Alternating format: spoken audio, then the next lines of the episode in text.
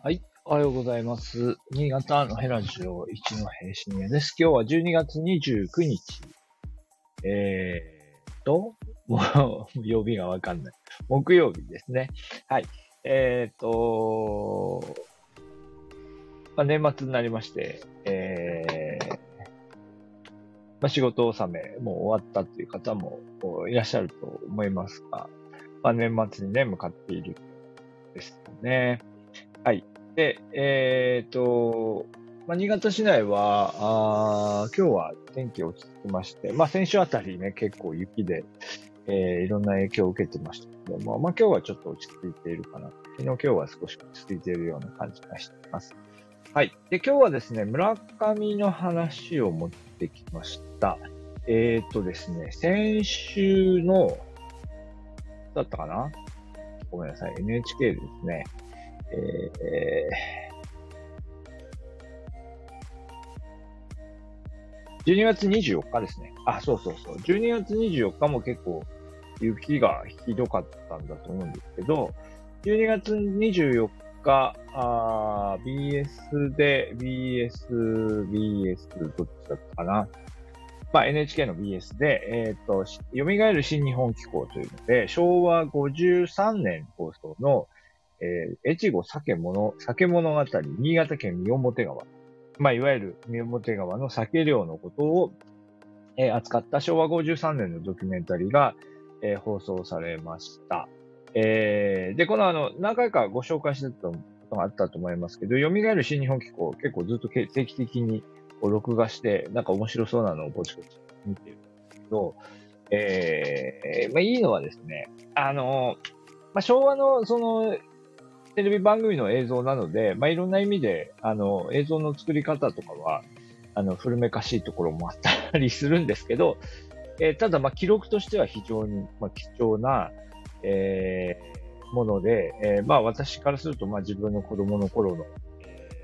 まあ、各種の映像が、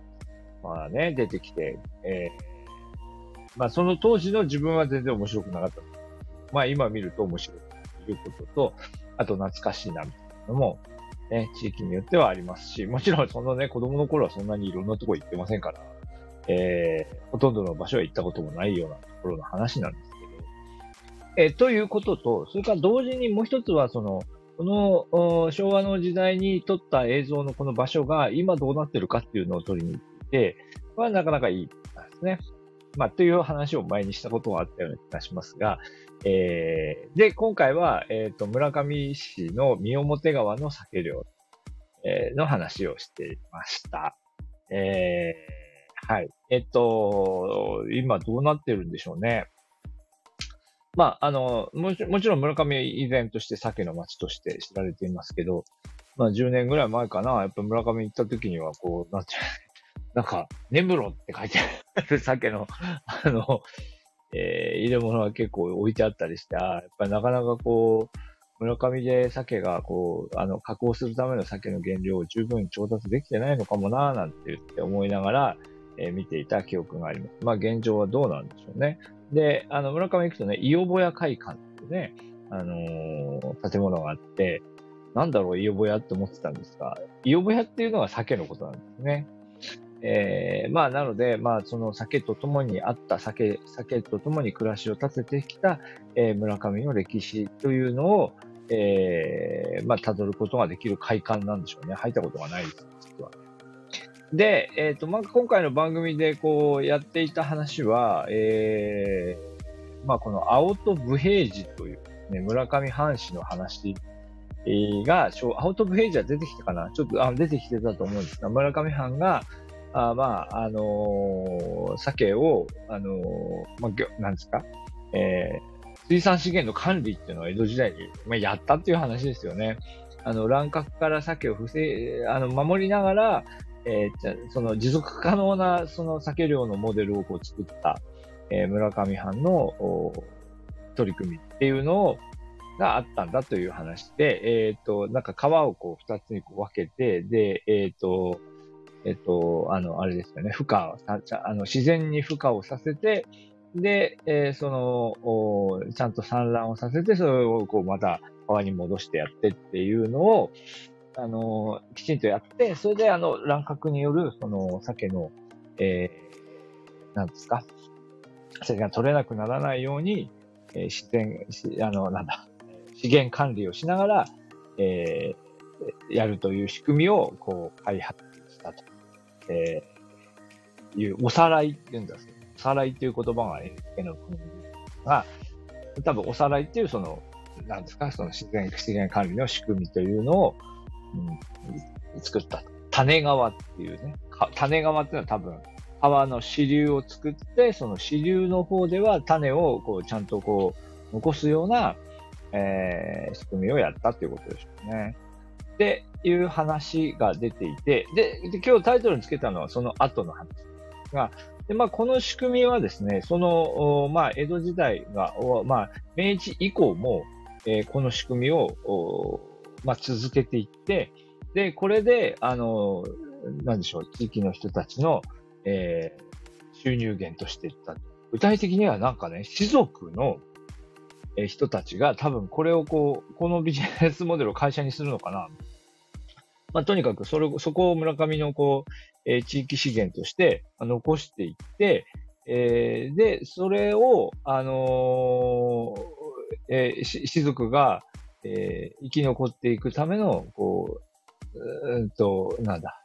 収入の手手段と、収入を得ていくための手段としていったと。っていう話だそうですね。で、で、そのさらに出てくるのは、えっと、まあ、この団体だったのかな？団体はですね、そのプールしたお金を、えー、多分村上城の、村上城石の保全に充てるっていうことと同時に、えー、士族の死、えー、あれですね、えー、指定の、えー、教育資金というか、教育、えー、への援助に当てたと。まあ、奨学金ですかね。奨学金のような形で運用していって、まあね、士族の、ね、その明治維新の後、えー、士族の没落っていうね、えー、事態が、全国で起きたわけですけど、村上藩はそうやってその、えー、士族の人たちの、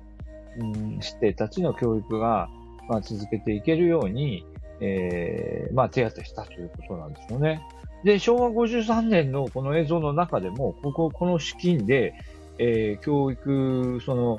えー、鮭の子っていう言われたんだそうですが、鮭の子として教育を受けた人たちがまたこの団体の、えー、運営に携わっていたりとかですね、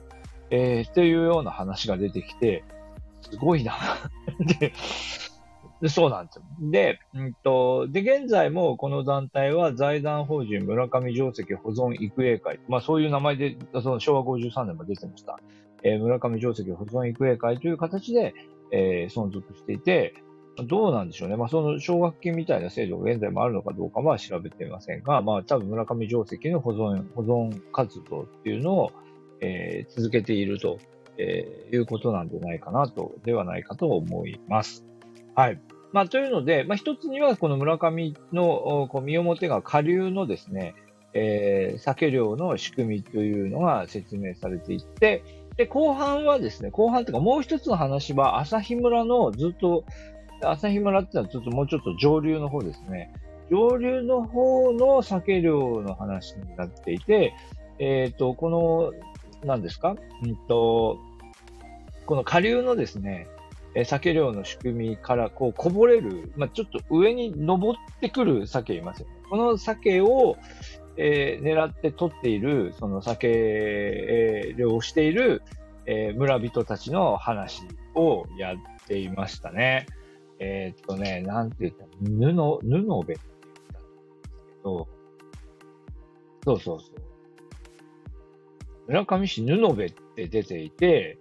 で、えっ、ー、と、ちょっと見たら、この辺、えっ、ー、とです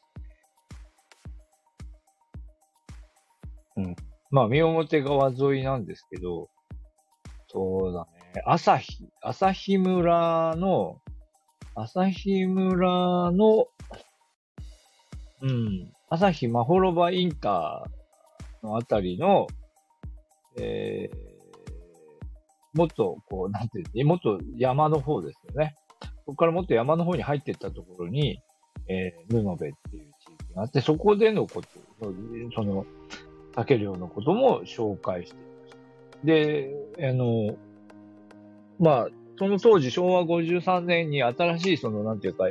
あの、酒漁、酒の、その、えー、なんか、種川の仕組みを近代化したような仕組みっていうのが、えー、下流で作られていたんですけど、まあ、それに伴って布部のその酒量は結構壊滅的な打撃を受けるみたいなことが、うん、ちょっと紹介されていて、まあ、上流と下流の間のこの利害対立がね、あるというようなことが少し説明されていましたね。はい。えー、で、村上市ぬ、布部は当時多分朝日村という村だったわけですが、現在は、うんと、村上市布部になっていて、どうなってるんだろうな、みたいなとこなんですけど、まあ、布部柳場っていうのはね、検索すると出てくるんですが、布部柳場は、あの、Google では、えー、閉業って書いてあって、これいつ閉業したんだろうなとか、いろいろ気になりますよね。あ、でも、ああ、そうか。でも、数年前の口コミとかは残ってますので、まあ、このあたりまではまだ残っていて、発売営業してたの、コロナ禍以前はね、営業してたのかなと思います。まあでもちょっと見ると、焼き鮎とか書いてるから、そうね、鮭がどうのこうのではないんだろうね、これね。だからね、だと思いますけど、まあでもそういう、こう、うん、ところが、あ残っていたということも出てきます。で、残念ながらこの番組ですね、えっ、ー、と、その、最後の方がですね、私の家だけか、他のところもそうか、多分まあ内側だと思うんですけど、あの、こう、あの、雪で BS のアンテナが多分、あの、不不調になってしまいまして、多分最後の方見てない。だから昭和53年の映像を撮った後の、まあ、いわゆる振り返りで今はこうなってます。これはまだ確認できてませんで、まあ、もし再放送あればまた見てみようかなと思っていますが、えー、まあ、もしご存知の方、ご覧になった方いらっしゃったら教えていただければと思います。昭和53年放送の、えー、新日本、蘇る新、えー、蘇る新日本機構で昭和53年の鮭の、えー、村上の、なんだっけ？はい。えー、新潟酒物語、新潟県三表川回ですので、まあ、もしご覧になった方いたら、最後の方どうなっていったのかっていうのを教えていただけたら。はい。今日はここまでにしたいと思います。はい。ありがとうございました。